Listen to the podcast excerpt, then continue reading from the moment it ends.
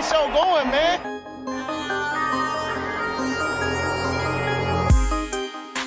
Enzo, what an interception! Steps into it, pass is caught! Diggs! Sideline! Touchdown! Unbelievable! Ihr hört Cover 3, der Podcast für Fantasy Football. Moin und herzlich willkommen zu einer neuen Folge Cover 3, der Fantasy Football Podcast. Mein Name ist Timo, an meiner Seite Björn Hallo, wie geht's euch? und Rico. Hallöchen. Bevor wir mit unserem heutigen Thema loslegen, habe ich noch zwei Anmerkungen. Einmal möchte ich mich entschuldigen für die letzte Folge. Eventuell waren wir etwas betrunken. äh, heute sind wir stocknüchtern. Die andere Ankündigung, Rico sitzt heute in, einer, in einem anderen Raum und äh, das hängt damit zusammen, dass er bald in Amerika sein wird und wir schon mal testen wollen, wie das dann so ablaufen wird mit uns. Und ja, falls deswegen ein paar Störgeräusche mit drauf sind, wir arbeiten die nächsten Wochen noch dran. Ja, es ist ein komisches Gefühl. Ich bin zwar nur einen Raum entfernt, aber ich sehe euch nicht mehr. Es ist ungewohnt. Das stimmt. Aber auch schön ein bisschen. Schön. Wow. wow. Nee, Ich werd- nicht schön, ich werd, nicht schön. Ich werde drei Monate nur weinen und er sagt, es ist schön. Nein, das, das nicht wurde auch verschluckt gerade aufgrund der Qualität hier. Okay. Ähm, ja, kommen wir unser, zu unserem Ablauf, würde ich sagen. Wir fangen wieder an mit den News. Da gibt es noch ein paar letzte Free Agents, die verteilt wurden. Da wird uns Rico gleich durchführen. Und danach werden wir, haben wir uns überlegt, jeder vier bis fünf Spieler raussuchen. Ähm, schauen, wie die die letzte Saison so geliefert haben und was wir uns von denen in 2019 erhoffen oder erwarten. So machen wir das. Und deshalb würde ich auch Rico gleich mal bitten, mit den News anzufangen. Breaking News. Ja, die Breaking News. Es hat wieder ein paar Neuigkeiten gegeben. Fangen wir mit der spektakulärsten, aber auch mit der traurigsten zugleich an. Und zwar Rob Gronkowski hat mit 29 sein Karriereende bekannt gegeben. Ähm, diverse Verletzungen, die jetzt alle aufzulisten, würde wahrscheinlich den Rahmen sprengen. Aber auch ein umso besserer Tight End gewesen, gewesen. Meiner Meinung nach wahrscheinlich sogar der beste Tight End, den es gab bisher. Mutig. Mutig, aber ich, ja, ich würde schon sagen, er ist der andere Goat auf Tight End, aber ja, auf jeden Fall extrem schade, dass er aufgehört hat, auch aus Fantasy-Sicht. Sein letztes Jahr war er aus Fantasy-Sicht nicht gerade überragend, aber trotzdem überall kursieren gerade diese Highlights von Gronk. Es macht einfach Spaß, sich die anzugucken, man kommt ja gar nicht drum herum. Man sieht einfach, das war halt wirklich ein Ausnahmeathlet. Ähm, es war ein super Typ, auch neben dem Platz, hat einen immer wieder zum Lachen gebracht. Ähm, ich, man wird ihn sowieso noch sehen. Er strebt ja seine Wrestling-Karriere da an, beziehungsweise kümmert sich da weiter um seine, sein Partyboot und ähm, schauspielerisch hat er ja auch schon so ein paar ähm, Eisen im Feuer. Von daher gehe ich mal davon aus, dass man den auf jeden Fall in welcher Art auch immer wieder sehen wird, aber ähm, an sich steht einfach erstmal fest, dass er aus Fantasy-Sicht quasi nicht mehr da ist und auch nicht mehr sonntags zu genießen ist. Ja, traurig, ne? Absolut. Definitiv, aber hat wahrscheinlich auf seinen Körper gehört. Super Bowl Champion, kann man abtreten. Für Patriots natürlich ganz schön traurig und auch äh, schwer zu ersetzen, auch trotz des letzten Jahres. Werden wir mal schauen, was sie sich da einfallen lassen. Vielleicht ein Tight End in der ersten Runde ziehen. Haben ja sechs Picks in den ersten drei Runden. Also irgendwas finden sie da schon. Ähm, auf Timo nochmal einzugehen, welchen Tight End würdest du denn vor ihnen sehen? Ich habe seinen Namen leider vergessen. Außer aber- Tony Gonzalez. Genau. Aber also Also ich meine, deswegen würde ich beide auf einer Stufe sehen. ja, ja, kann man auch so. Deswegen sage ich ja. Okay, Ja, weil das Mutig. sich so also angehört hat, Jetzt, als es gibt jetzt nicht fünf weitere da oder so, aber äh, ihn direkt vor Tony Gonzalez zu stellen. ach so, weil das hat sich für mich so ein Ja, bisschen ja, angehört wie okay. Aber äh, ich glaube, Gonzales hat länger gespielt, kann das sein? ja, Gonzalez hat länger gespielt, aber der war auch gefühlt überall, also nicht gefühlt überall, aber er war ja bei den Chiefs auf jeden Fall, letzten Jahre bei den äh, Falcons. Müsste Weil man natürlich mal die Statistiken von beiden gegeneinander stellen und dann mal gucken, was quasi in den einzelnen Jahren, wer da mehr gerissen hat. Aber ja, klar, das sind so Tony. Gonzalez hat auf jeden Fall die Yards mehr, weil ähm, er auch einfach selten verletzt war, ne? Im Gegensatz zu Gronk. Also Tony Gonzalez hat von 97 bis 2013 gespielt. Bei Kansas City und bei den Falcons. Also bei Kansas City von 97 bis 2008 und danach bei den Falcons. Das und ist selbst- eine ordentliche und Spanne. selbst- Und selbst in seiner dann 16. Saison hat der gute Typ immer noch 16 Spiele gemacht und 860 Yards aufgelegt. Ja, der war selten verletzt. Der hat ähm, übrigens in der hat in seiner Karriere zwei Spiele verpasst. In der Regular Season. Ja, das ist der große Unterschied dann. Ich wollte gerade sagen, da hat Gronk ein bisschen mehr gehabt. Ja, definitiv. Ja, so ist es. Ja, schade, dass man ihn nicht mehr sieht, aber so ist es dann halt. Wollen wir direkt weitergehen? Gerne. Dann schlagen wir den Haken gleich über den Ah, nächsten ah, ah, Tight End. Clever. Clever. Nicht wahr? Ähm, und zwar haben sich die Patriots dann natürlich sehr bemüht, einen adäquaten Ersatz zu finden und lange kursierte der Name Jared Cook im Raum. Da wird sich der eine oder andere wundern, na, der sollte doch schon mit den Saints ähm, sich einig sein. War er eigentlich auch schon. Der Vertrag wurde aber jetzt vor wenigen Stunden, glaube ich, erst unterschrieben. Lange kursierte das Gerücht, dass die Patriots wohl relativ aggressiv auf ihn draufgegangen sind, weil sie ihn als Ersatz haben wollten, aber die Sache ist jetzt in trockenen Tüchern. Er hat jetzt bei den Saints unterschrieben und zumindest an der Stelle ähm, wird es keinen Ersatz für die Patriots geben und die Saints dürfen sich über einen neuen, sehr guten Tight End freuen. Mhm. Also für die Saints sehr gut. Die sind ja jetzt auch so ein bisschen drauf, dass sie auf jeden Fall dieses Jahr nochmal den Super Bowl attackieren wollen zumindest. Draufgehen wollen, weil es wahrscheinlich die letzte Saison von Breeze ist und da macht sich so ein starker Titan auf jeden Fall nicht schlecht. Das denke ich auch. Ja, die können ja auch nicht viel länger als, glaube ich, nächstes Jahr, wo er eh schon keinen Vertrag mehr hat, äh, den Cap-Hit von ihm aufschieben.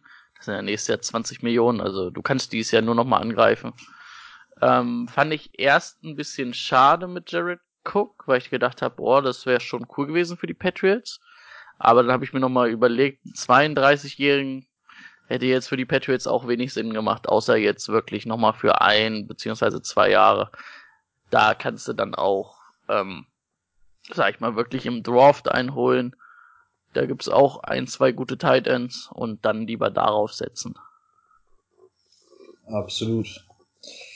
Gut, wo wir schon bei Verpflichtungen sind, machen wir gleich mit der nächsten weiter. Und zwar Randall Cobb hat bei den Dallas Cowboys unterschrieben. Wir kennen ihn insbesondere durch seine Packers-Zeit. Ähm, sehr interessante Verpflichtung, ist einer der größeren Namen auf Wide Receiver. Und ja, der wird sich natürlich jetzt freuen können, dass er nicht mehr von Aaron Rodgers die Bälle punktgenau bekommt, sondern dass er eine schöne Streuung von Doug Prescott bekommt. Aber an sich, glaube ich, auch eine interessante Verpflichtung. Du willst uns heute mit deinen Nachrichten einfach nur wehtun, oder? Ist, nee, also der- Seahawks traurige News haben wir auch gleich noch. Also es trifft uns alle drei einmal heute. Okay.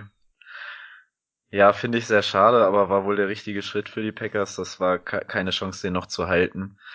Ähm, ja, also so wie man es hört, war es einfach ein super Teammate und war wohl auch im Lockerroom, also mit allen cool. Hatte jetzt in der letzten Saison ein paar Verletzungen und für Dallas auf jeden Fall Glückwunsch. Ein Jahr fünf, äh, ein Jahr fünf Millionen kriegt der.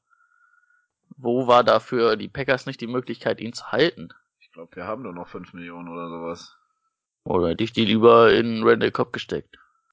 Ja, also für fünf Millionen kann man sich den Ja, Jungen für eigentlich 5 mal anschauen. Millionen, ja, für 5 Millionen geht's eigentlich, ja. Ja, ist, finde ich, schon ein bisschen Update zu Beasley, ne? Beasley war jetzt ein solider Slot-Receiver, aber würde ich jetzt nicht als hochproduktiven Slot-Receiver, so wie ein Edelman oder so einstufen, aber der ist schon besser als ein Code Beasley, ne? Macht auf jeden Fall die Dallas-Offensive nicht schlechter. Für Fantasy weiß ich nicht. Er muss, er ist halt auch oft verletzt, ne? Also Das muss man immer bedenken dabei. Kann, kann man als Risikoverpflichtung mal probieren. Ja. Müsste man aber auch einfach mal gucken, weil ich es jetzt nicht im Kopf habe, wie Doug Prescott so mit Code Beasley ähm, den so angeworfen hat und wie er mit denen interagiert hat. Das Code Beasley ist ja vor allen Dingen auch gegangen, weil er nicht die Targets, die er äh, für nötig gehalten hat, gekriegt hat, ne, bei Doug Pres Prescott. Und jetzt kommt Jason Witten noch zurück.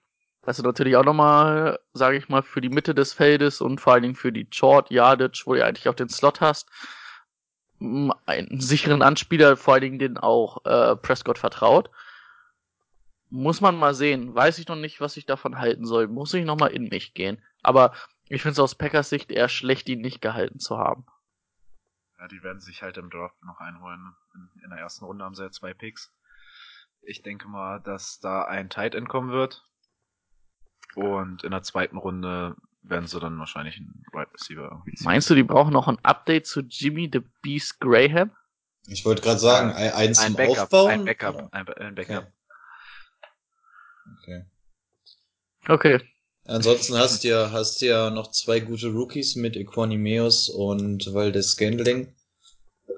Aber ja, da solltest du dir schon noch mal wahrscheinlich einen guten Veteran oder so noch mal vom Markt holen oder ja im Draft halt noch mal nachlegen. Das stimmt schon. Na gut, jetzt taucht schon das erste Problem dieser Fernaufnahme auf. Ich habe keinen Flaschenöffner. ich, müsste, ich müsste eigentlich zu euch rüberkommen. Äh, bei mir auf dem Tisch müsste auch irgendwo einer stehen in dem Chaos. Genau der gleiche. Ich schau, mal- ich schau mal, was ich gleich noch so nebenbei finden werde. Ich, Ich muss glaub, in Amerika ja auch klarkommen damit. Ich glaube, den gab's in der Heineken Experience. Ach, da hinten, ich sehe ihn. Doch, doch, alles gut. Okay. Ähm, ja, gut, schlechte Nachrichten wurden schon angesprochen. Jetzt bin ich dran. Ähm, Doug Baldwin hat sich jetzt bisher zwei Operationen unterzogen. Lass mich lügen, ich glaube, es war die Schulter und die Hüfte bisher.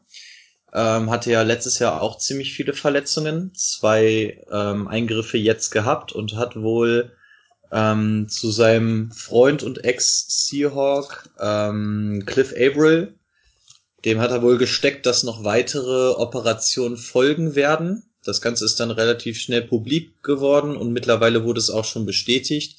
Es ist explizit von mehreren Eingriffen die Rede. Das heißt, er wird Minimum vier Operationen diese Offseason haben und man geht nicht davon aus, dass er großartig in 2019 eingreifen wird, weil ja, das sind halt alles Operationen, die steckst du halt auch nicht von heute auf morgen weg und er ist auch nicht mehr der Jüngste, hat auch schon die 30 passiert und man geht davon aus, dass 2019 für ihn, ähm, dass man da jetzt nicht sonderlich viel erwarten sollte. Man weiß halt gar nicht, ob er überhaupt fit wird, ob es in Mitte der Saison wird, ob er es vielleicht zum Anfang der Saison sogar schaffen könnte, aber man gibt sich da doch eher skeptisch im, im Seattle-Raum. Ja. Ja, das ist natürlich bitter, ne? Ja. Wen habt ihr noch auf Right Receiver? Äh, Tyler Lockett ist natürlich Ja. relativ überraschend derart in seine Rolle gesteppt.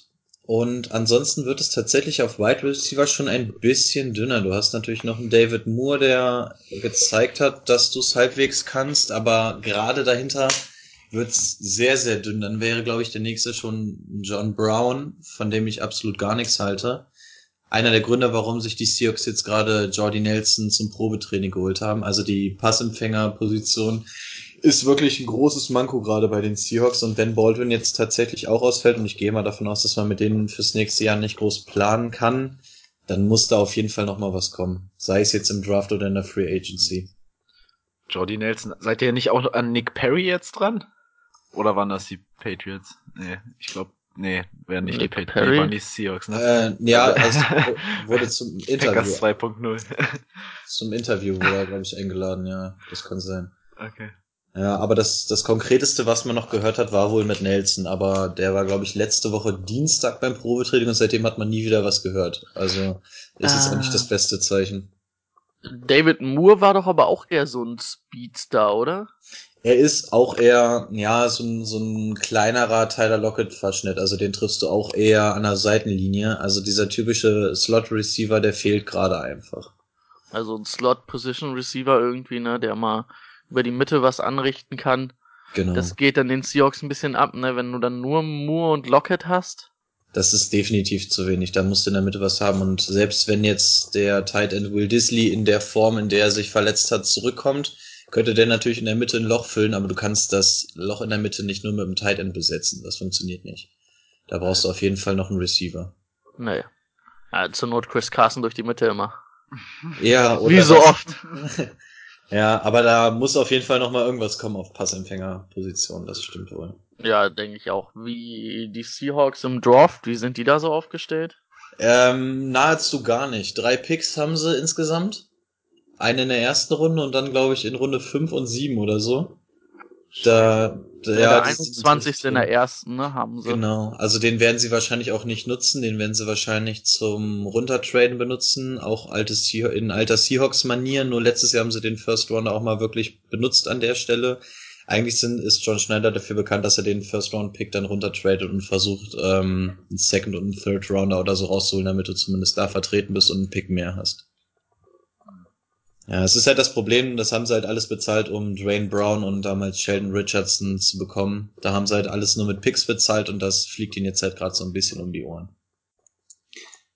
Genau. Äh, ja gut, was du halt vielleicht nächstes Jahr dann hast, ne, so ein bisschen wie Pat äh, Patriots-like, dadurch, dass Earl Thomas einen relativ teuren Free Agent-Vertrag kriegst, ne, wirst du wahrscheinlich einen Third Rounder als äh, Compre Competition? Compensatory. Compensatory Kompen- Pick kriegen, ne? Also das wäre dann ja schon mal gut für die Seahawks. Ja. ja, das auf jeden Fall. Aber den Draft dieses Jahr, da darf man sich tatsächlich nichts erhoffen. Wo meinst du, geht die Reise dieses Jahr hin bei den Seahawks? Oh, wollen wir schon so weit ausholen? Rebuild? Also nur mal kurz so, eher Rebuild-mäßig oder nochmal Playoffs angreifen? Ähm, ja, die Seahawks fahren ja nicht diesen harten Rebuild, wie man ihn gewohnt ist. Offiziell waren sie ja eigentlich schon letztes Jahr so ein bisschen im Rebuild. Sie machen ja einen relativ seichten Umbruch. Und eigentlich waren sie letztes Jahr ja schon in diesem Rebuild-Modus und haben gesagt, wir ja, rebuilden uns und versuchen unser Laufspiel zu etablieren, dass das dann natürlich so durch die Decke gegangen ist in dem Verhältnissen, in dem man da rechnen kann. Damit hatte keiner gerechnet. Ich denke mal, dieses Jahr wird jetzt nicht schlimmer. Doug Baldwin hattest du letztes Jahr nahezu auch nicht. Du hast jetzt Earl Thomas verloren, der aber, glaube ich, auch nur vier, fünf Spiele für die Seahawks gemacht hat. Und ansonsten bleibt der Kader an sich ja zum großen Teil bestehen. Von daher glaube ich, dass die ähnlich einzuschätzen sind wie dieses Jahr, wenn auch gleich die NFC West ähm, durch die Niners nochmal gefährlicher wird und die Rams hast du sowieso da. Cardinals auch eine Wundertüte, von daher glaube ich, an der Leistung des Seahawks wird sich nichts ändern. Ich könnte mir aber vorstellen, dass es weniger Siege werden aufgrund der Tatsache, dass du einfach eine deutlich stärkere Division als letztes Jahr noch hast. Ja, wahrscheinlich, denke ich auch so. Also ich glaube nicht, also dass sie vielleicht mit Glück lange um die Playoffs spielen, vielleicht die letzte Wildcard, die vorletzte Wildcard kriegen. Da muss aber dann auch schon viel positiv laufen. Ja, das stimmt wohl. Bin ich bei euch. Gut, dann machen wir mal weiter mit Marshawn Lynch, wo man sich auch die ganze Zeit fragt, sehen wir den kleinen Skittleboy denn eigentlich nochmal wieder oder nicht? Ähm, es steht tatsächlich noch nicht fest. Jetzt bin ich mir nicht sicher, woher die News kam. Ich hatte irgendwo gehört, dass es von Marshall Lynch kam. Jetzt ähm, hatte ich irgendwo noch gelesen, dass es vom General Manager kommt.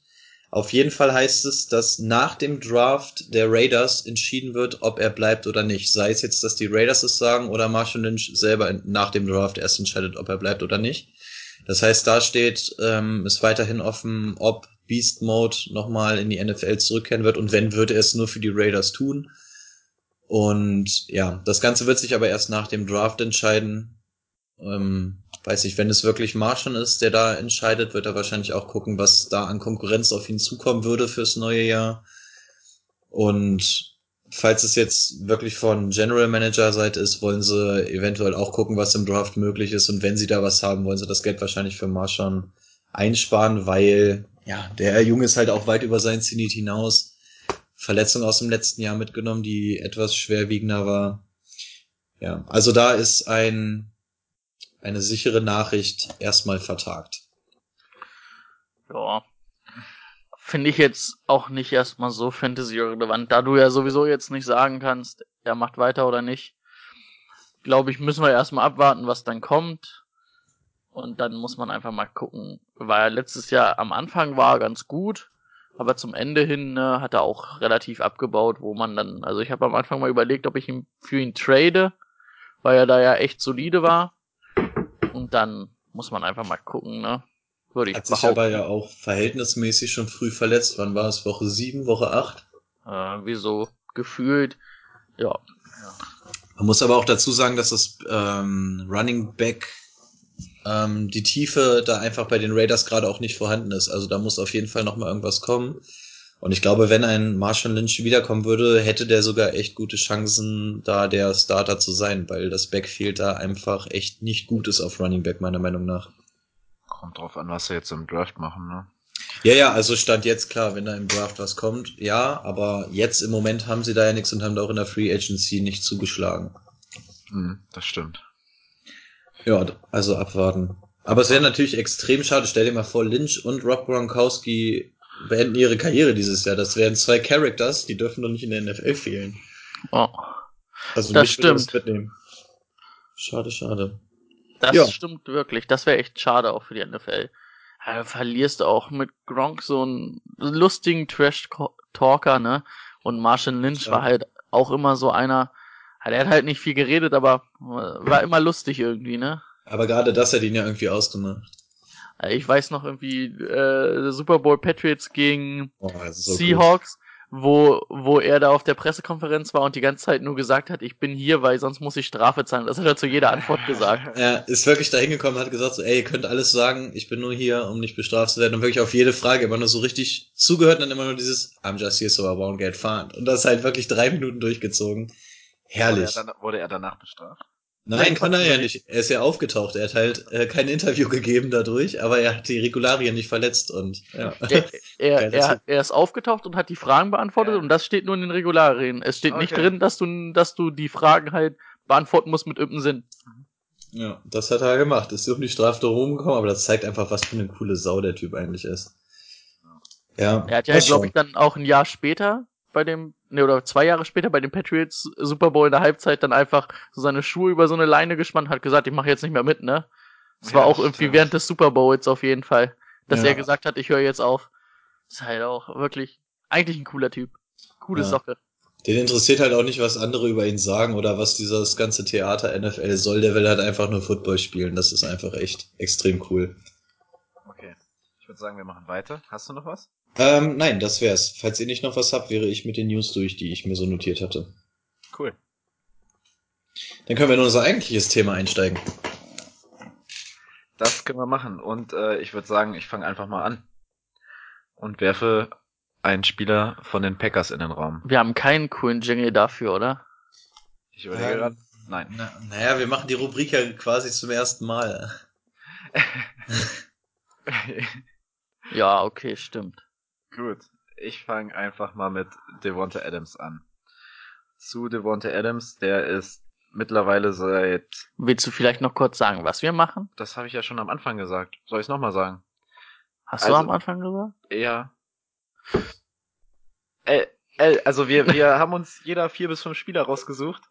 Ähm, Ah ja, jetzt erinnere ich mich, dass du es am Anfang gesagt hast. So hast du nämlich auch angefangen. genau. Ja, okay, ich war kurz verwirrt. Und wir schauen, wie die sich 2018 so verhalten haben und was wir von für 2019 von ihnen erwarten. Gut, ich fange an mit Devonta Adams. Der ist mittlerweile, also der ist schon seit 2014 in der Liga und äh, hat sich jedes Jahr bisher gesteigert. Ähm, hat letztes Jahr 111 Receptions gehabt für 1386 Yards und 13 Touchdowns. Also seine beste Saison. Und meiner Meinung nach wird der Junge ähnliche Zahlen auflegen. Kann ein bisschen drunter sein, aber ich kann mir auch vorstellen, dass er, dass er sogar drüber kommt. Er hat jetzt einen neuen Coach, der wird ein bisschen mehr aufs Run-Game setzen. Allerdings hat sich auf Right Receiver, wie wir ja vorhin schon angesprochen haben, nicht so viel getan. Ähm, beziehungsweise ist es weniger geworden. Die Rookies werden natürlich ein Jahr weiter sein, die werden ihm ähm, bisschen mehr, die werden ihn ein bisschen mehr unterstützen, eher gesagt. Also ich glaube nicht, dass sie ihm so viel wegnehmen. Und mit der neuen Offense, die nicht mehr ganz so statisch ist, denke ich, wird er auch ein bisschen mehr Platz haben und den sollte man ihm nicht geben. Kann ich mich mit anfreunden. Cool. Also, ich wusste nicht, ob noch jemand was einwirft. Ich kann noch erst meine Meinung Ja, dazu sagen. Also ich habe meine Meinung. Sag du erst mal. Ähm, ja, ähm, also ich sehe es auch ähnlich. Ich glaube, er wird ungefähr stagnieren beziehungsweise leicht ansteigen. Er wird auf jeden Fall in meinen Augen nicht schlechter. Was einfach auch daran liegt, dass ähm, er die ganz, ganz klare Nummer 1 Anspielstation jetzt ist. Was er ja im Prinzip vorher eigentlich auch schon war. Und ja, du hast dann natürlich ein junges Receiver-Core ähm, noch um dich herum, die dich auch entlasten werden, aber ich glaube, die werden nicht annähernd eine Gefahr für ihn sein, was Targets oder Catches oder irgendwas angeht. Also an ihm wird kein Weg dran vorbeiführen. Die anderen werden da auch Entlastungen schaffen, sodass die ganze, ähm, die ganze Defense sich nicht nur auf ihn konzentrieren muss. Ähm, aber ich, ich sehe da einfach keinen Weg, dass Devonta Adams da in irgendeiner Weise schlechter sein sollte. Also ich finde, außer einer Verletzung könnte den Jungen eigentlich nichts groß zurückwerfen. Ja. Was ich gerade sagen wollte, ist, ist voll komisch, ne, da, Rico, dass wir uns nicht sehen, weil sonst hätte jetzt einer so auf Rico gezeigt, damit Rico einfach anfängt zu regen. Und jetzt war einfach so, so einfach so eine Pause drin, so, ja, okay, gucken wir mal, ob er jetzt von selber redet. Ja, es ist schwierig, sonst haben wir zumindest immer noch Blickkontakt und jetzt muss man einfach immer so drei Sekunden warten und warten, ob irgendjemand gerade was sagen will oder nicht und ja, man muss sich erstmal dran gewöhnen. Ja, das stimmt. Okay, dann Ich- sag ich mal meine Meinung zu Devonta Adams, wenn ich darf. Mhm. Ähm, ja, also ich denke, ist klar, dass der, ich, ich rede ja immer so schön von 1A und 1B Receivern, also dass er sich wirklich zum 1A Receiver gemausert hat und wirklich auch einer dieser Receiver ist, den du sehr früh ziehen kannst oder als einen der ersten Right Receiver. Ohne Frage auch als den ersten machst du auch nichts verkehrt. Die Leistungen nächstes Jahr werden, denke ich, auch ungefähr an das rankommen, vielleicht sogar besser werden, obwohl ich halt immer sage, ne, er hat ja letztes Jahr 1300 Yards gehabt. Ich sag mal so, für einen guten Right Receiver sind alles über 1000, 1100 Yards sind machbar und das dann so 1200, 300, 400, 500, das sind dann halt so Bonus für mich. Die 10 Touchdowns sehe ich bei ihnen auch auf jeden Fall. Er hatte jetzt dieses Jahr 13. Und was alles, was über die 10 Touchdowns ist, ist, denke ich, auch Bonus. Ich denke, wenn er um die 1000 Yard, 1100 Yards und 10 Touchdowns macht, dann hast du einfach nichts verkehrt gemacht, wenn du den als deinen Nummer 1 Receiver ziehst. Denke ich, hast du gar nichts verkehrt gemacht. Ähm, dann wollte ich ganz kurz noch was reinschmeißen, weil mein Handy gerade vibriert hat. Ähm, die Owner haben dagegen gestimmt, dass der Onside-Kick abgeschafft wird. Es sollte ja, dass an der Oh. eigenen 35-Yard-Linie ein Vierter und 15 ausgespielt wird. Wenn du den schaffst, dann hast du den Ball und wenn nicht, dann nicht. Und äh, ich habe gerade Breaking News gelesen, das haben sie abgelehnt, die Owners. Wollen wir da Hätte kurz ich- drauf eingehen, oder? Hätte ich, also ich hätte es wirklich interessant gefunden. Ich habe es Ja. jetzt in der AFL noch nicht verfolgt, aber Ich meine, so ein Onside-Kick, der geht, der ist ja dieses Jahr, ist ja gar nicht gut gegangen, ne? Gefühlt, Und so ein Vierter und 15, der, ich sag mal, das kriegst du in 30, 20, 30 Prozent der Fälle kriegst du das hin. ja, Also das wäre halt mal so da kann man sich vor allen Dingen was Verrücktes überlegen, ne? Ja, genau. Und so, ah, ja, Onside-Kicks sind halt echt schwierig, ne? Ich habe mir gerade auch noch mal einen Artikel vorher dadurch, dazu durchgelesen. Und zwar war es 2017 ja noch so, dass ungefähr jeder siebte Onside-Kick funktioniert hat. Und dann kam die NFL ja mit der Regeländerung, dass man kein Overload mehr spielen darf und dass die ähm, Leute aus dem Kicking-Team quasi erst loslaufen dürfen, sobald der Ball sich bewegt. Vorher durftest du ja quasi schon mit dem Kicker zusammen anrennen Mhm. Da war die Verletzungsgefahr zu groß, deswegen haben sie das auch zurückgenommen und das Resultat war einfach, dass der Onside-Kick im letzten Jahr so irrelevant war, weil mittlerweile, ich glaube, die Chance für einen erfolgreichen Onside-Kick liegt jetzt, glaube ich, bei knapp fünf Prozent oder so, hatte ich gerade gelesen. Und das macht diesen Onside-Kick einfach so, so Ja. kacke, weil du einfach, du hast einfach gar keine Chance. Also erstmal musst du es ja hinkriegen, dass du den Ball irgendwie so kickst, dass er sich irgendwie so die ganze Zeit dreht, dass der Defender den vielleicht nicht auf Anhieb fangen kann und wenn du dann halt wirklich sagst, du lässt die anderen Läufer nicht mal aus äh, nicht mal aus dem Lauf starten, sondern wirklich aus dem Stand, dann hast du ja auch gar keine Chance in der Zeit wirklich auf der Höhe von den Receivern dann zu sein. Also ich finde ich finde den Onside Kick mit den neuen Regularien klar muss man die Spieler schützen, aber ich finde die irgendwie, ich finde den Onside-Kick einfach kacke, so wie er jetzt ist. Und ich hätte das Prinzip echt gut gefunden, vor allem, weil du an der eigenen 35 gestartet hättest und wenn du es da nicht schaffst, dann wärst du, hättest du quasi die gleiche Position, als wenn ein Onside-Kick missglückt. Und ein Versuch für 15 Jahre ist auch kein Selbstläufer. Ich hätte, ich hätte es einfach interessant gefunden. Und so nimmst du einfach komplett die Spannung raus, weil der Onset-Kick einfach zu irrelevant ist, meiner Meinung nach. Ja. Bin ich bei dir. Ich auch. Schade. Vielleicht nächstes Jahr. Also jetzt dieses Jahr haben es, glaube ich, die Broncos eingeschmissen. Und es kann ja jetzt nächstes Jahr wieder eingeschmissen werden, ne? Und vielleicht waren sie sich dieses Jahr noch nicht sicher, die Owner, weil es in der AFA, AF, AAF, so rum, ne? So rum, ja. glaube ich. Ja. Ähm, ja, dieses Jahr erst ausprobiert wird. Das soll ja vor allen Dingen so ein bisschen de, eine Liga sein, wo auch ein paar Regeln ausprobiert werden, die vielleicht dann für die NFL interessant sind.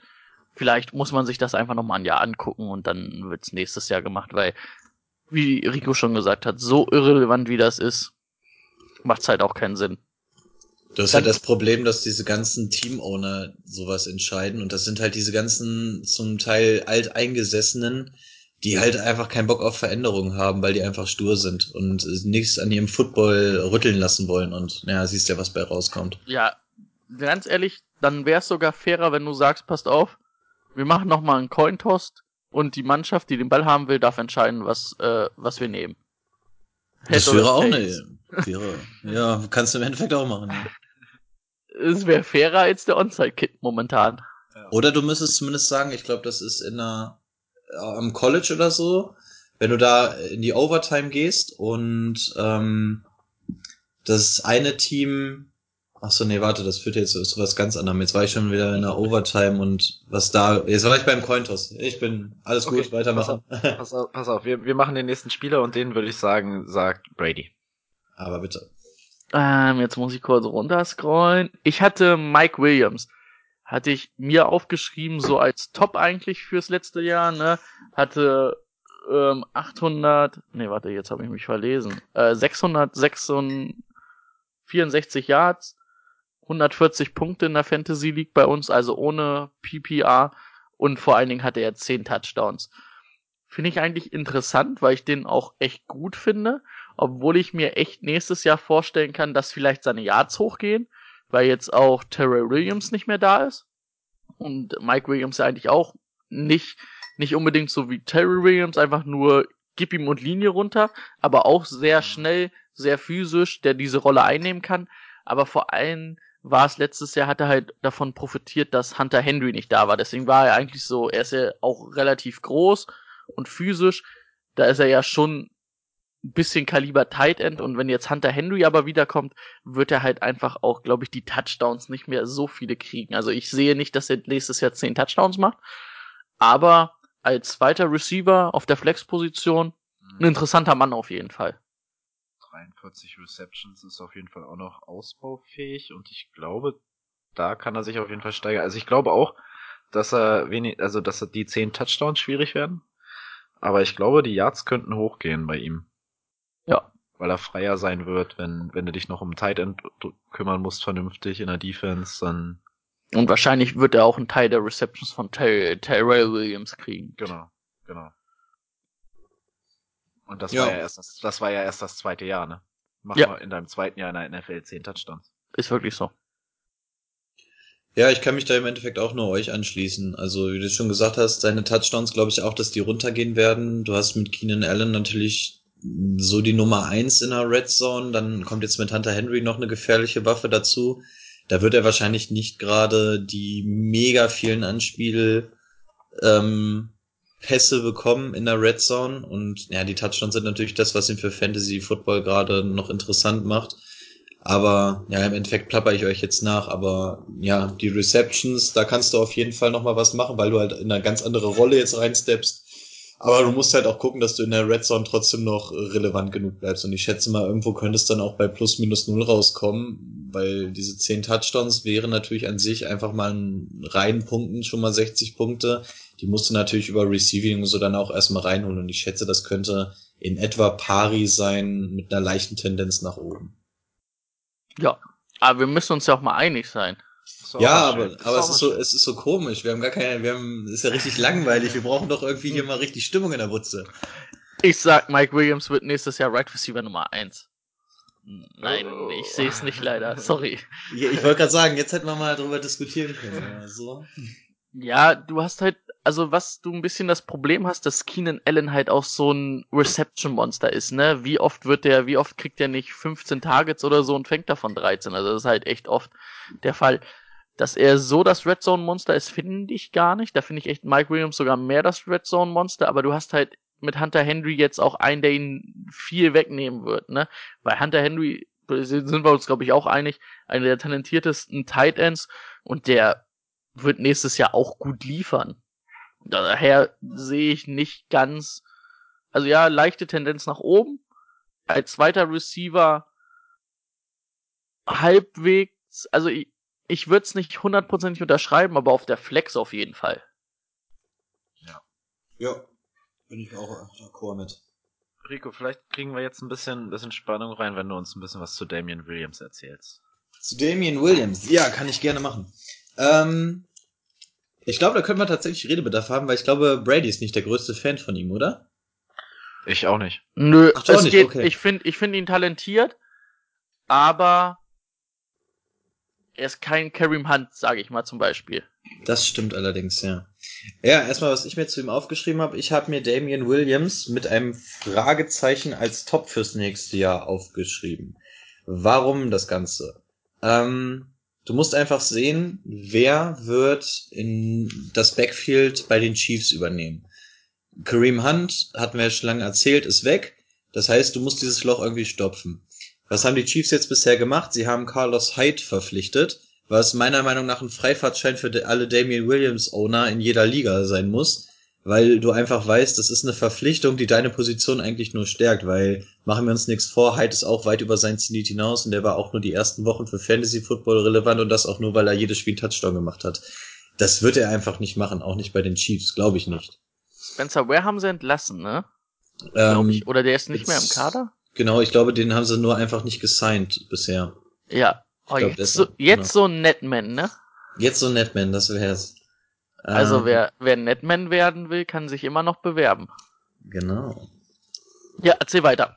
Ja, ähm, und ich, was gibt es aus Fantasy-Sicht Geileres als ein Running Back in einer überragenden Offense? Und die Offense der Chiefs ist noch überragend, in Klammern, sofern die Sache mit Tyreek Hill dann auch irgendwann mal geklärt ist, Klammer zu. Aber sollten diese Faktoren bleiben, dass ein Tyreek Hill bleibt ähm, und dass wirklich auf Running Back Position nicht nochmal groß nachjustiert wird, in der Free Agency wird's jetzt wahrscheinlich nicht mehr. Das heißt, man müsste einfach mal gucken, was im Draft vielleicht noch dazu kommt, ob sie noch mal etwas vom Kaliber Kareem Hunt irgendwo ziehen können. Wenn das alles nicht der Fall ist, wäre Damian Williams ein, den ich mir sehr, sehr gerne auf Running Back 2 stellen würde, weil er einfach in einer brutalen Offense spielt. Und in so einer brutalen Offense kriegst du deine Snaps. Der war auch ähm, letztes Jahr schon nicht schlecht, als er übernommen hat. Und wenn du in so einer Offense Starter bist auf Running Back, dann musst du in jedem Team, ähm, in jedem Fantasy-Team aus meiner Sicht spielen.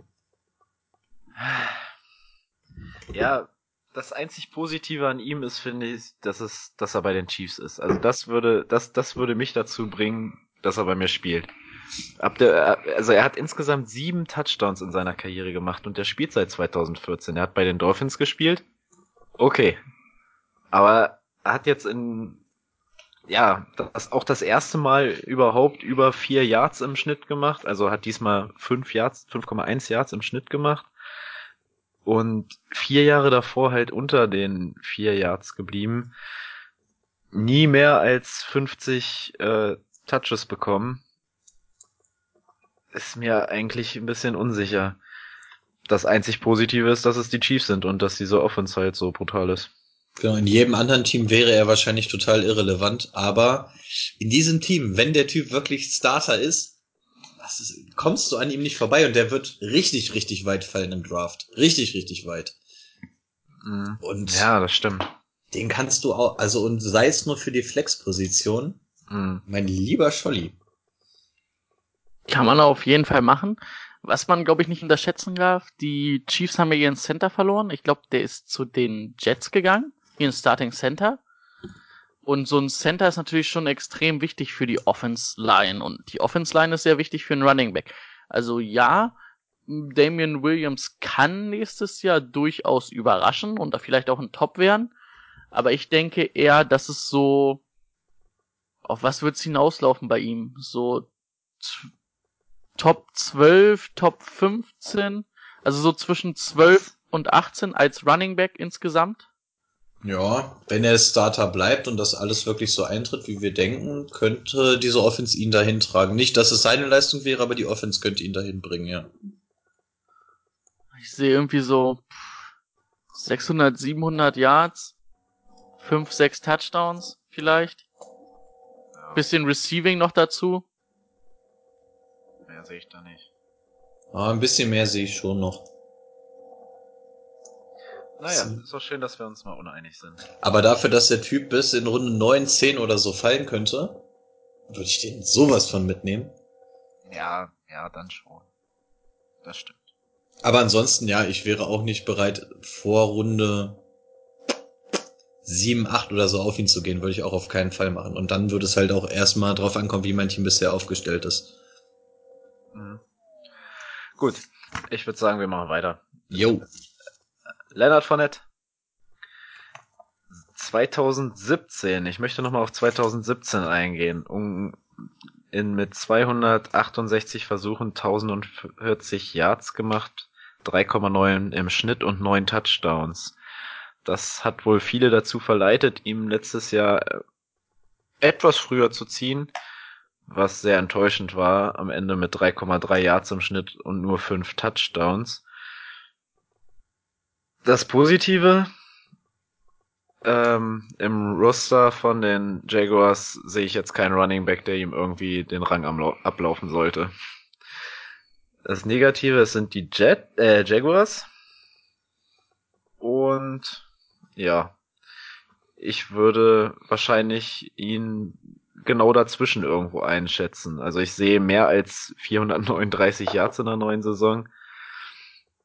Aber ich sehe auch keine 1040 Yards. Ja, gebe ich dir recht. Aber es war natürlich auch extrem bitter, dass er auch verletzt war, ne? Ja. Ich denke, wenn er nächstes Jahr fit ist, ist es trotzdem Running Back. Er hat ja auch nur, ach so, das, ja, er hat auch nur acht Spiele gemacht. Genau, ja. zwischen, die letzten waren ja auch gar nicht mehr so schlecht, ne? Waren schon wieder ein bisschen mit Tendenz nach oben, glaube ich. Ja. Die letzten zwei, drei Wochen.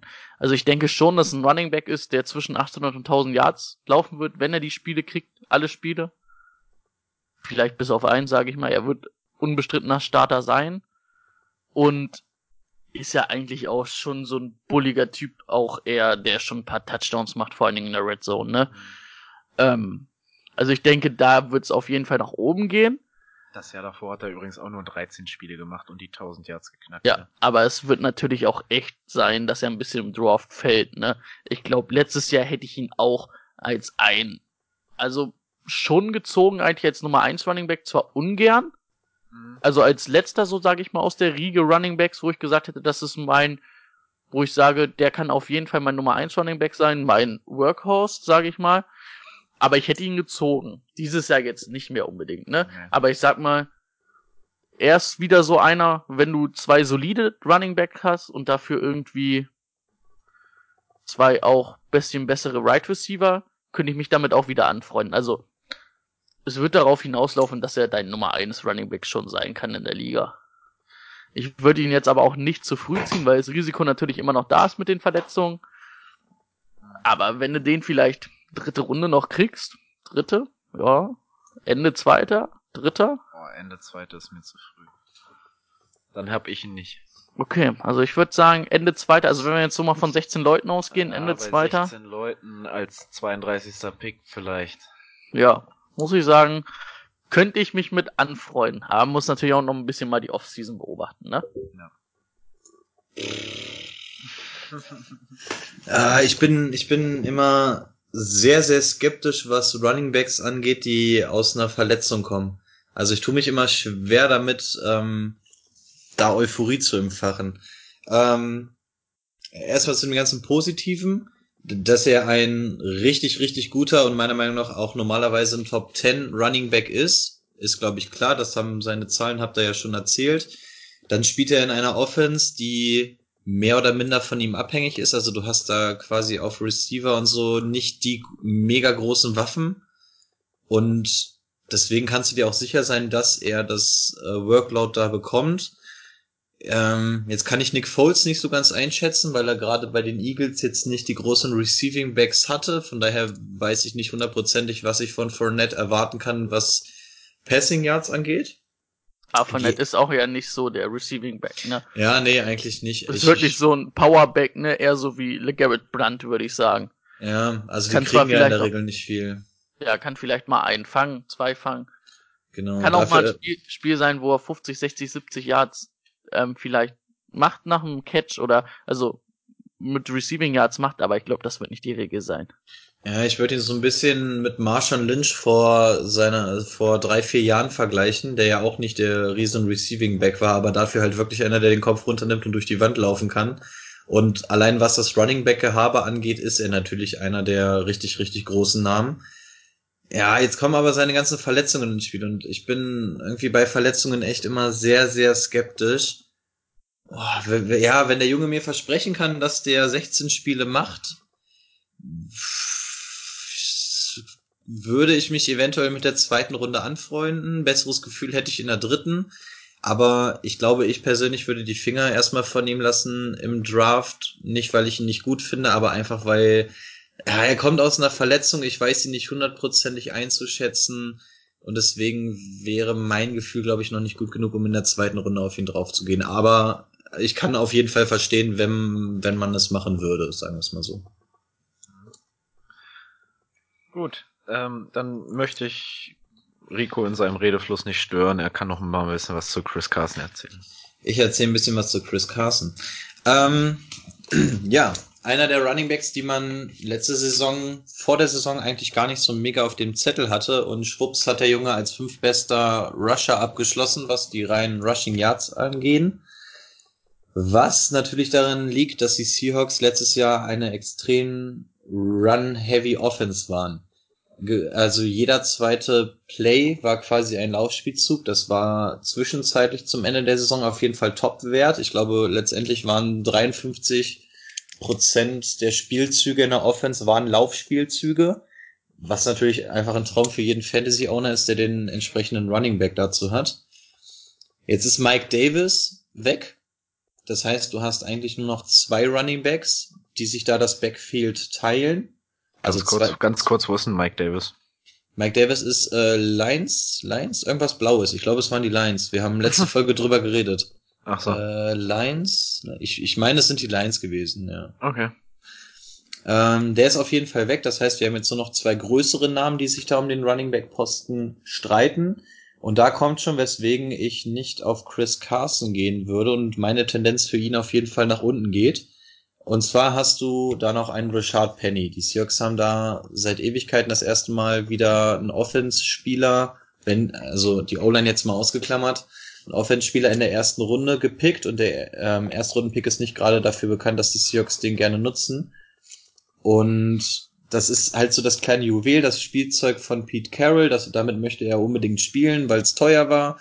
Und die werden ihm die Snaps geben und Richard Penny wird nächstes Jahr auch deutlich besser werden. Und deswegen ah, glaube ich, dass Chris Carson nicht das ganz große Workload bekommt wie dieses Jahr. Und zum anderen ist mir Chris Carson zu verletzungsanfällig, weil jeder, der dem Typen mal beim Footballspielen zuguckt, weiß, dass es eigentlich mit dem Teufel zugehen müsste, dass der 16 Spiele fit bleibt, weil der halt einfach, äh, der, der hat halt, nimmt halt keine Rücksicht auf Verluste. Und ich kann mir nicht vorstellen, dass sein Körper das wirklich 16 Spiele lang durchmacht. Und aufgrund seiner Konkurrenz und seiner, seinem verletzungsanfälligen Spielstil würde für mich die Tendenz nach unten gehen. Letzte Saison hat er 14 Spiele gemacht, ne? Aber Ja. sein Average ist natürlich schon beeindruckend mit 4,7 in der zweiten Saison. Das ist echt gut, ja. Und auch in der ersten ich Saison gut. war er nicht schlecht. Äh, Erste Saison- ja gut, da hat er keinen Touchdown gemacht in der ersten Saison, ne? nee, Aber der hat sich auch ähm, den Knöchel gebrochen. ja, nach ja mit vier Spielen. Ja, aber da hat man Ja. auch schon gesehen, dass, dass er der einzige Running Back war, der bei den Seahawks was reißen konnte. ja, also du würdest ihn jetzt, würdest du ihn dir auf zwei stellen? Äh, würde ein bisschen drauf ankommen, was ich für ihn zahlen müsste im Draft. Hm. Also klar, wenn, wenn ich ihn im Team habe, bin ich nicht böse drum, aber ich würde keinen richtig hohen Pick für ihn hergeben wollen, weil ja, besagte Probleme beherrsch, äh, herrschen und ich mir nicht so hundertprozentig vorstellen kann, dass der tatsächlich 16 Spiele lang macht.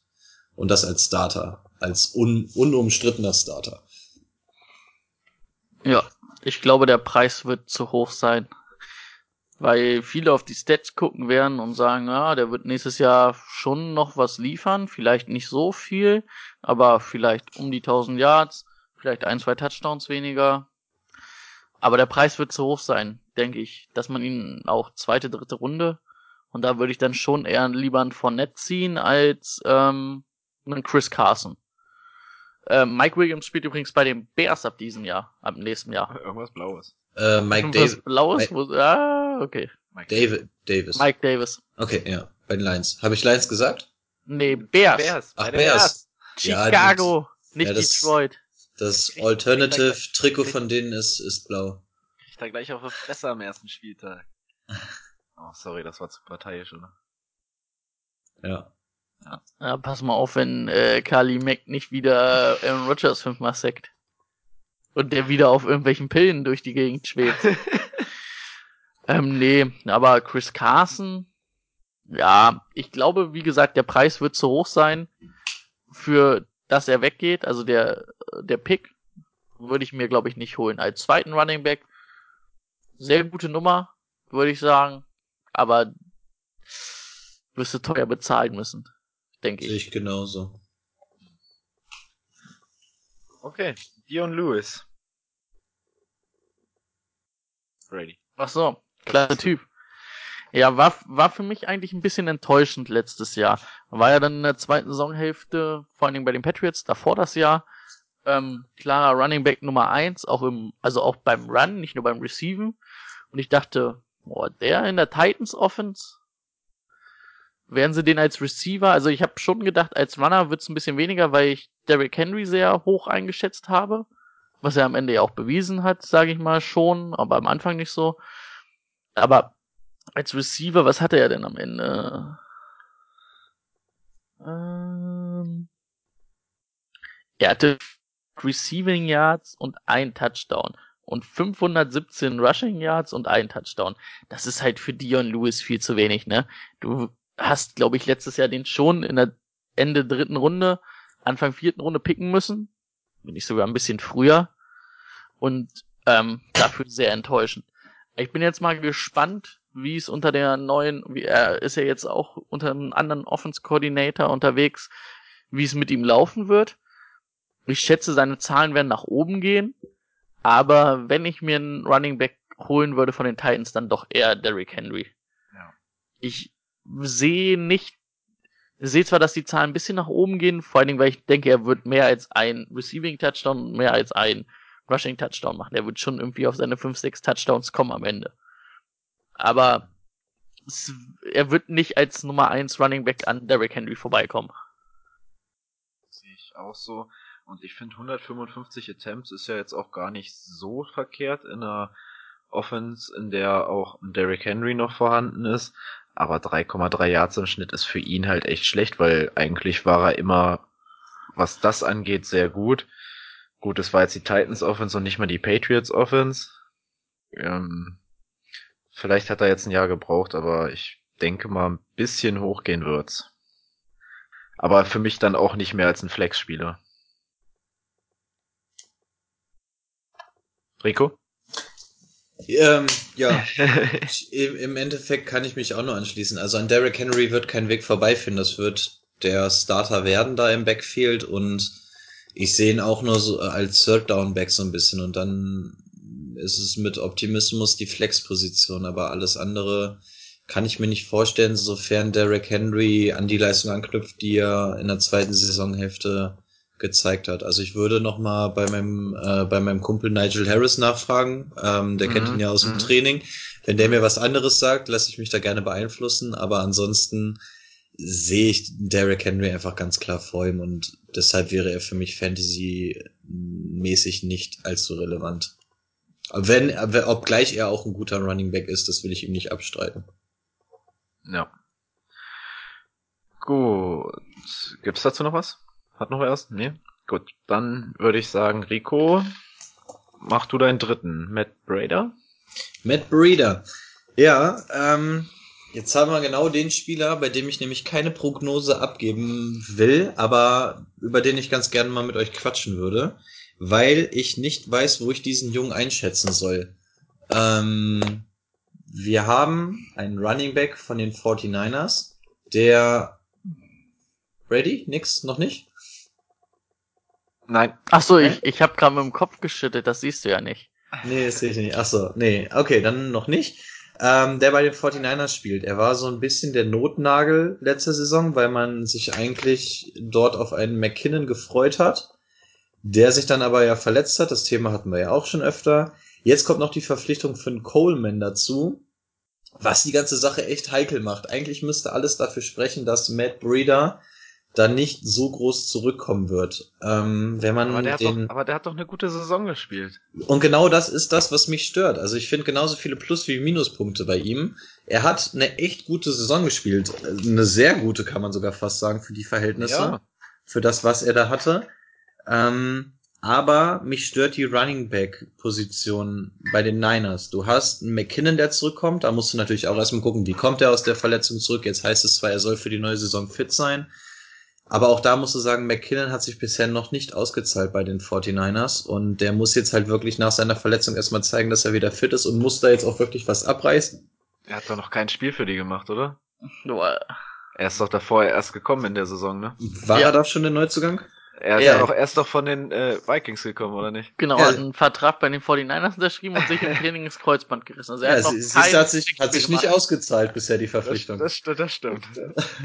okay. Ähm, ja, also da musst du einfach gucken, wie der einfach aus seiner Verletzung kommt, ob der jetzt wirklich sofort wieder angreifen kann. Wie gesagt, ich bin ein bisschen skeptisch immer bei größeren, gerade was hat er? Der hatte doch auch Kreuzband, ne? Ja. Äh, Kreuzbandriss bei Running Back ist natürlich auch echt richtig widerlich. Und du hast jetzt noch einen Coleman. Coleman ist auch ein richtig, richtig guter Running Back. Ja, und dann hast du als dritten da einfach noch Matt Breeder mit rumschweben. Und jetzt bin ich mir wirklich uneins, wo ich Matt Breeder hinpacke. Ich habe mir echt mal so ein paar Insight-Sachen durchgelesen von einigen Fanpages und so. Und da heißt es überall, dass er offiziell als zwei gelistet wird hinter Coleman. Hinter Coleman. Ja. Also Coleman soll, also ist so stand jetzt der Running Back Nummer eins, deswegen haben sie ihn verpflichtet und zahlen ihm auch echt sehr, sehr gutes Geld dafür. McKinnon ist man immer noch so ein bisschen skeptisch, weil er halt aus der Verletzung kommt und erstmal gucken muss, wie er da wieder anknüpft. Und du hast halt einen Matt Breeder, der letztes Jahr gezeigt hat, dass er es halt wirklich kann und das, obwohl du nicht mit deinem Starting Quarterback, er hat, die hatten zwar auch einen guten Ersatz dafür, aber du hast quasi nicht mit deinem Starting Quarterback gespielt. Ey, ganz ehrlich, ich sehe Coleman jetzt nicht wirklich weit vor Breeder. Und McKinnon, gut, da musst du auch gucken, wie er zurückkommt, aber ich sehe da jetzt keine klare Nummer ein. Also, wenn McKinnon so zurückkommt, wie er bei den Vikings gespielt hat, dann ja, sehe ich eine Nummer eins, aber so sehe ich jetzt Tevin Coleman, verstehe ich nicht. Also den Move verstehe ich einfach nicht von den gelobten 49ers. Ich habe es auch nicht so wirklich verstanden, weil gerade wenn McKinnon zurückkommt, hättest du dann mit Matt Breida und ihm immer noch zwei richtig gute Running Backs. Und wenn du dir den Vertrag mal anguckst, die zahlen Coleman auch richtig, richtig viel, verhältnismäßig. Also die müssen mit dem irgendwas vorhaben und dadurch, dass sie Matt Breida halten und Ja, McKinnon vor allem auch. Breed, Breeder ist jetzt, kommt jetzt in seine dritte Saison. Ja, der hat auch noch Entwicklungspotenzial. Ja, Ja, aber vielleicht möchte unser Experte ja was dazu sagen. Und wenn ich jetzt der Experte, Für die 49ers, ja. aber weil die einen geilen Coach haben. Ich glaube, ich werde noch 49ers-Fan, ey, das äh, könnte ich mir vorstellen. Ähm, ja, Tevin Coleman hat ja unter Kai Shanahan auch in, oh, ich liebe Kai Shanahan, das muss ich kurz noch sagen. Ich finde seine Offense einfach geil. Ähm, hat ja unter Kai Shanahan in, bei den Falcons gespielt, hatte da ja auch seine erfolgreichste Saison. Das war die Saison, wo sie in den Super Bowl eingezogen sind, wo sie Wegen, gegen wen war das nochmal, wo sie so viele Punkte abgegeben hatten, wo sie 28-3 geführt haben? Ah, die Patriots. Ah, ja, sorry, habe ich verwechselt. Ähm, daher kennt Kai Shanahan ihn ja und denke ich, hat auch einen Plan. Jetzt ist halt die Frage, also ich sehe es eigentlich so, dass McKinnon, wenn er fit ist, klar der Nummer 1 Receiver sein wird, aber dann auch Coleman vielleicht eher so der Receiving Back wird, ne? Was McKinnon auch kann, wo ich eigentlich sage, er ist so eine All-Around-Waffe, aber ich sag mal, wer sagt denn nicht, dass Kai Shanahan dann oft auch mal mit zwei Running Backs spielt auf dem, ähm, auf dem Feld, ne? Also in den Formationen. Ich denke, da ist der Kreativität kein Abfall oder kein, kein Limit gesetzt. Dann hast du ja eigentlich auch noch Janikowski. Nee, heißt der Janikowski? Kai? Janikowski? Der Fullback? Ich weiß nicht, wie man seinen Nachnamen ausspricht. Ja. Aber der Ja, heißt ja. Janikowski, ne? Ja. Ähm, den setzen sie ja auch viel anders ein als andere Teams. Der hat ja auch extrem viele Receiving Yards und äh, Receptions gehabt letztes Jahr. Also, das wird schon interessant. Ich glaube, wir werden nächstes Jahr einfach eine 49ers Offense sehen, die extrem unausrechenbar sein wird. Und da wird's halt auch echt schwer für Fantasy Football. Ne? Muss man, glaube ich, wirklich die Preseason ein bisschen abwarten und auch die Training Camp und was äh, McKinnon für einen Eindruck macht. Vielleicht gibt man Prader auch noch vorm Draft für irgendwas ab, sage ich mal. Ne? Man sagt, oh, der hat gut was gezeigt, könnten wir auch noch abgeben. Man weiß es nicht. Also ich denke, es ist auch jetzt schwer einzuschätzen. Muss man wirklich bis kurz vor Saisonende warten, um dann eine gute Einschätzung abgeben zu können. Also legen wir uns aus Fantasy-Sicht fest, dass wir uns uneinig sind, dass wir uns einig sind, dass wir uns uneinig sind, was aus Fantasy-Sicht da überhaupt passieren wird im Backfield. Gut ausgedrückt, ja. Sie, Senior. So, ich würde mal ganz kurz Brady fragen, wie viel Zeit wir schon hier verbracht haben. Eine Stunde und eine Minute. Wie viel Okay. hatten jetzt jeder? Drei? Jetzt kommt mein dritter und ich würde sagen, äh, wir teilen das Ganze in zwei Folgen auf. Also ich mache meinen dritten jetzt noch, weil der könnte auch interessant werden zum Reden. Ich habe auch erst zwei gesagt. Du hast erst zwei gesagt? Ich glaube, du hast schon drei gesagt. Nee. Ich hatte drei. Okay, dann hattest du nur drei. Ähm, gut, machen wir einfach jeder noch einen. Dann, Ja, also du machst noch einen, ich mach noch einen und dann Ja. gehen wir äh, in den Ruhestand, äh, in, in Feierabend. Feierabend und dann kriegt er unsere anderen Kandidaten, dann nochmal drei Kandidaten von jedem für eine andere Folge. Ja. Ich habe einen, der gerade mal seine erste Saison beendet hat. Er hat 996 Yards erlaufen und 149 Yards gefangen. Hat mit 5,2 ähm, Yards im Schnitt auch eine sehr, sehr gute Quote, was das Run-Game angeht. Und wird jetzt vielleicht ab der zweiten Saisonhälfte nur noch Backup Running Back sein in seiner zweiten Saison. Die Rede ist von Nick Chubb. Die Browns haben sich überlegt, natürlich noch Kareem Hunt zu holen. Hätten natürlich auch noch ein, ähm, äh, helf mir mal kurz, wie heißt er? Der andere Running Back. Duke Johnson. Duke Johnson. Für den auch sehr bitter.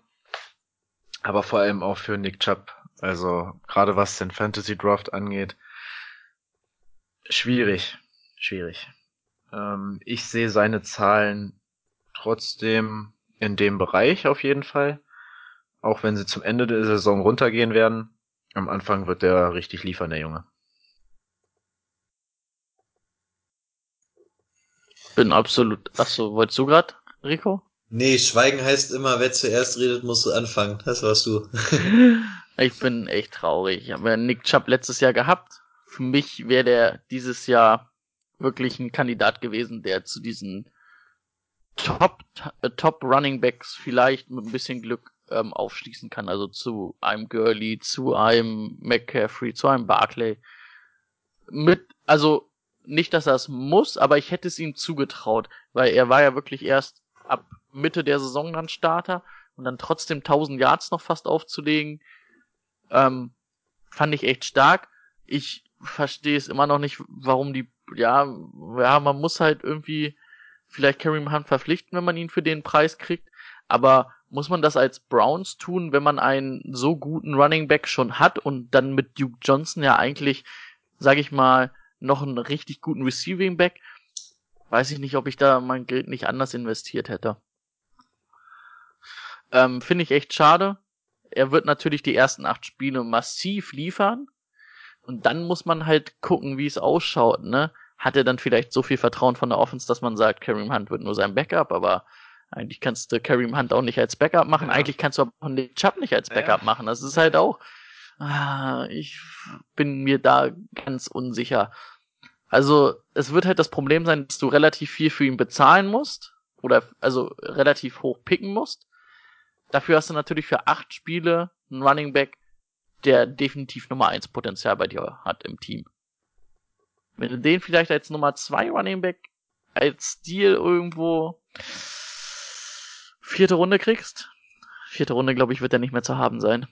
Sehe ich ihn nicht. Dritte, Ende dritter, Mitte dritter, Anfang vierter als Deal freut euch einen Arsch ab, sage ich mal ganz ehrlich, dass ihr den dann habt und dann könnt ihr den zur Not auch noch auf die Flexposition stellen ab dem achten Spieltag und werdet immer noch einen sehr, sehr, sehr produktiven Running Back haben. Kann natürlich aber auch sein, dass der in der ersten Saisonhälfte so läuft, dass man sagt, warum sollen wir jetzt Kareem Hunt starten lassen? Kareem Hunt ist der Backup von Nick Chubb.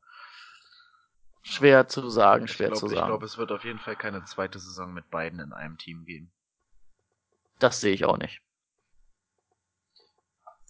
Ja, ich habe jetzt auch einen Monat Abstand oder so von der Verpflichtung von Kareem Hunt und ich reg mich genau wie ihr aus Fantasy-Sicht immer noch darüber auf, weil es halt einfach scheiße ist. Es sind beides welche, die du dir eigentlich sogar auf RB1 stellen kannst und dann spiel werden die zusammen in ein Team gesteckt.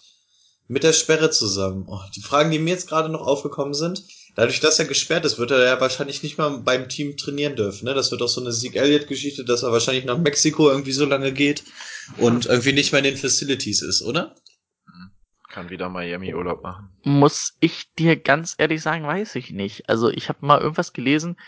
Nee, obwohl das war, glaube ich, nur solange die ähm, offizielle Verurteilung von der NFL noch nicht war. Da hätte er mit dem Team trainieren dürfen, aber wenn die durch ist, darfst du ja, glaube ich, nicht mehr trainieren mit denen. Dann gehe ich nämlich auch davon aus, dass er die komplette Offseason und so ja nicht beim Team sein wird. Das heißt, er wird in Woche 9 quasi zum ersten Mal mit diesem Team trainieren. Müsste ja wahrscheinlich der Fall sein, ne? Ja, und dann hast du natürlich einen Nick Chubb, der die Offense kennt vom letzten Jahr, der genau. komplett trainiert hat, vielleicht geliefert hat. Ja, ja. Genau den Gedankengang hatte ich nämlich auch gerade. Ähm, ich fand ganz gut, was Brady gesagt hat, dass selbst wenn du Nick Chubb hast und Kareem Hunt sollte in Woche 9, 10, 11 oder so übernehmen, stell dir den Typen auf die Flex, selbst wenn, wenn er der Rotationsspieler wird, der wird genügend Punkte bringen. Also das, das finde ich fasst das Ganze eigentlich ganz gut zusammen. Deswegen würde ich alle Male sehr, sehr, sehr viel lieber mit einem Nick Chubb gehen als mit einem Kareem Hunt. Jetzt würde ich euch aber nur gerne die Dynasty-Frage stellen, was diese Situation angeht. Ihr müsst euch entscheiden, ansonsten wirst du von Gronk durchgekitzelt. Äh, keine Ahnung, irgendwas. Ihr müsst euch entscheiden für die Dynasty League auf Sicht von drei Jahre. Ich Kareem Hunt. Von Gronk durchgekitzelt. Ja. Hättest du jetzt gesagt von Gronk gespiked, hätte ich gesagt, oh scheiße. Ja, er macht, er macht irgendwas, was ihr nicht wollt. Keine Ahnung. Für wen würdet ihr euch entscheiden aus Dynasty-Sicht auf, sagen wir mal, drei Jahre gerichtet? Ich mach so, ich, pass auf, ich, ich mach so. Ich nehme den anderen von Brady, weil es ist mir vollkommen egal. Und ich nehme Nick Chubb, weil ich Nick Chubb cool finde und weil ich finde, dass der Frauenschläger, Treter Kareem Hunt nichts in meinem Team zu suchen hat. haben wir ja alles richtig gemacht mit der Aufteilung. Aber es ist halt auch einfach so eine persönliche Sache. Ja. Auch wenn du Kareem Hunt, ja, das ist kannst, auch, der, das jetzt, jetzt ist momentan schwer zu entscheiden. Ich sag mal, wenn du nach der Saison fragen würdest, hätten wir wahrscheinlich eine klare Meinung dazu, zu einem von beiden. Okay. Also ich würde, wenn, wenn ich meine Frage selber beantworten sollte, ähm, würde ich sagen, ich wäre auch bei Nick Chubb, einfach weil er zumindest im ersten Jahr am längeren Hebel sitzt. Und alles, was er jetzt liefert in den acht Spielen, muss Kareem Hunt erstmal nachziehen. Deswegen wäre ich, glaube ich, auch bei Nick Chubb. Er ist halt eigentlich in der Top-Position, ne? Er muss, er kann liefern, und Kareem Hunt muss danach erstmal irgendwie im Training beweisen, dass er besser ist. Genau, der muss, der muss erstmal gleichziehen und dann noch zeigen, dass er tatsächlich besser ist, genau. Gehen wir mal davon aus, dass vielleicht Nick Chubb sogar noch einen Sprung macht in seinem zweiten Jahr, weil das ist ja nun mal das zweite NFL-Jahr. Ich hoffe ganz ehrlich, dass er Kareem Hunt so den Rang abläuft, dass der gar kein Spiel mehr macht. Willst du jetzt noch einen machen oder? Ich kann noch schnell was machen. Na gut, dann. Wie du möchtest. Wenn du jetzt äh, langsam ins Bett möchtest. Nö, nö, mach ruhig. Kann er nicht, hier sitze ich ja. Ach so. Ah, ich habe auch. Frühschicht, ich muss ja auch bald ins Bett. Ja, genau. Ähm, Nimm, nimm einen schnellen. Bei dem wir uns einig sind. Kevin Hill, Ridley. Der ist schnell. Ah. Haha, der ist auch schnell. ja, Kevin, Kevin Ridley. Letztes Jahr, glaube ich, echt gut als Rookie. 820 Yards, 10 Touchdowns. Ähm, 142 Punkte bei uns in der Liga ohne PPR. Ich denke, da machst du nächstes Jahr nichts falsch. Der, da, die Zahlen, denke ich, werden noch nach oben gehen. Das wird so ein Ja. kleiner, Kann dein, kann dein äh, Top 1 Receiver werden. ja, das wird so ein bisschen wie Juju, denke ich, in diesem Jahr. Der hat in seinem zweiten Jahr auch nochmal einen extremen Sprung gemacht. Ich trau Kevin Ridley, auch selbst wenn Julio da ist, trotzdem die 1000 Yards zu. Ich denke, dass ähm, Matt Ryan das auch für beide im Tank hat. Und zwischen sieben und zehn Touchdowns sehe ich ihn auch wieder. Also wird er nach oben gehen, kann aber halt auch einer sein, den du noch in der Boah, ich habe gerade ein bisschen Schluck auf, merkt er das? Das tut mir ein bisschen leid. Ich weiß gar nicht, wann haben wir den denn im Fantasy Draft gezogen? Ich glaube, auch jeder von uns hatte ihn im Team, ne? Nee, ich glaube, ich hatte ihn nicht. Weil ich wollte ihn nehmen, aber ich hätte ihn dann gehabt und dann hätten wir ihn alle drei gehabt. Deswegen habe ich, glaube ich, drauf verzichtet. Ist halt einer, der ein bisschen rutsch durchfallen wird, aber ich sag mal, wenn du den in der dritten, Ende, Mitte dritte Runde kriegst noch, ne? Krass. Ey, du, du machst halt auch nix verkehrt mit dem Jungen auf Wide Receiver Nummer eins. Ja, genau, wenn du zwei Running Backs ziehst und dann einen Right Receiver. Oder wenn du den letzten Pick in der zweiten Runde hast oder sowas, kannst du dann auch ziehen. Machst du gar nichts verkehrt. Und vor allen Dingen, er wird nächstes Jahr auch einfach liefern. Er wird, denke ich, sogar mehr liefern als dieses Jahr, aber selbst wenn er nur das liefert, was er dieses Jahr geliefert hat, ist das schon sehr, sehr gut. Und ich denke, wie gesagt, die 1000 Yards wird er machen und auch 8, 9 Touchdowns, vielleicht 10. Kann natürlich sein, dass vielleicht auch noch mehr werden, wenn Matt Ryan richtig Bock hat. Wird man sehen, wann er, wann er, wann er entdeckt, dass Julio auch in der Red Zone angespielt werden kann, ne? Wenn ihm das vielleicht erst am 10., 11., 12. Spieltag wieder einfällt, kann Kevin Ridley bis dahin schon ein paar gesammelt haben. Aber Ich denke, letztes Jahr war es vielleicht auch noch so ein bisschen, dass am Anfang der Saison so ein bisschen das war, auch so für Matt Ryan, wer ist mein Nummer 2 Ziel? Ist es äh, Sanu oder ist es Ridley? Und Ridley hat sich dann rauskristallisiert und jetzt weißt du halt ganz genau, es ist Ridley. Und Right Receiver machen halt meistens im zweiten Jahr sowieso nochmal einen Sprung. Ne? Der, er- das erste Jahr ist ja immer relativ schwer für Right Receiver, die aus dem College kommen. Kevin Ridley hat das letztes Jahr schon sehr, sehr, sehr gut gemacht. Und deswegen denke ich einfach, dass sein Weg oder sein Pfeil nach oben ist. So bei FIFA wäre seine Form so grüner Pfeil nach oben. Winkler? Achso, so, eine- so eine Pause heißt, ich war dran, ja? Ja, so eine Pause Ähm, heißt immer, du bist dran. Okay, alles klar. Ähm, ja, im Endeffekt, so, so weh es mir auch tut, weil wir viel zu wenig ähm, Reibungspunkte heute hatten, schließe ich mich euch an. Ich sehe keine logischen Gründe, warum Calvin Ridley schlechter werden sollte. Im Gegenteil, diese Offense bei den Falcons ist einfach hochqualifiziert. Und er wird, ja, ich finde den Vergleich mit Juju ganz passend. Er wird einfach noch den nächsten Schritt nach vorne machen. Hat mit Ryan echt guten Jungen, der ihn anwirft. Ich sehe keine Gründe, warum das in irgendeiner Weise schlechter werden sollte. Schön, dass wir uns einig sind. Damit haben wir den dritten von Brady abgehakt und ihr könnt euch auf drei weitere in der nächsten, wahrscheinlich in der nächsten Woche freuen von jedem von uns. Ich hoffe, es hat euch Spaß gemacht. Haben wir, ach nee, wir haben noch was, wir haben noch was, ne? Wie sieht's denn aus? Achso, ich dachte das Ende, deswegen wollte ich bei, zum Abschied wollte ich Ach so. Ach so. Äh, eigentlich, eigentlich hatten wir gesagt, wir machen Playbench Cut, aber wir können auch nächste Woche zum Nee, Ende. machen wir noch, ich gehe wieder rüber. Machen wir noch? Oder? Von dem Playbench Cut wusste ich gar nee, Nee, nichts. pass auf, wir machen das, wir machen nächste Woche, wenn wir alle durch haben, machen wir einen Playbench Cut. Ja, würde ich Also sagen. kann ich mich jetzt nochmal von euch verabschieden. Ich hoffe, es hat euch Spaß gemacht. Äh, ja, wie immer, ne? Hat Spaß gemacht. Ich hoffe, euch hat Spaß gemacht. Ich hoffe, ihr hört weiter zu. Und ähm, keiner macht den Drogen. Greenpeace forever. Ich weiß es nicht. Rico, möchtest du doch Ja, aber das kann ich zu so einem Statement, was kann ich da noch oben draufsetzen, ja. Äh, Ja. ja. Rettet die Wale? Die Wale für den Klima. äh, gegen den Klimawandel. Ja. Okay. Top. Ciao. Bis dann.